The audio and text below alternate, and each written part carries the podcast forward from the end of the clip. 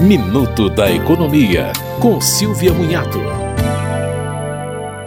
A cota de 2023 do chamado saque aniversário do FGTS começou a ser paga no dia 2 de janeiro. Esse tipo de saque anual é uma opção do trabalhador, mas elimina o resgate em caso de demissão sem justa causa. Neste caso, ele recebe apenas a multa de 40%. O período de saque é no mês de aniversário e até o último dia útil do segundo mês subsequente. Para nascidos em janeiro, portanto, o saque vai até 31 de março. A adesão pode ser feita pelo aplicativo do FGTS ou nas agências da Caixa, mas para voltar para o esquema anterior, existe uma carência de dois anos após a solicitação.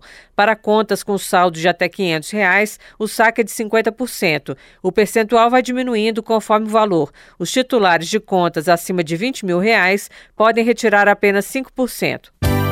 Você ouviu Minuto da Economia, com Silvia Munhato.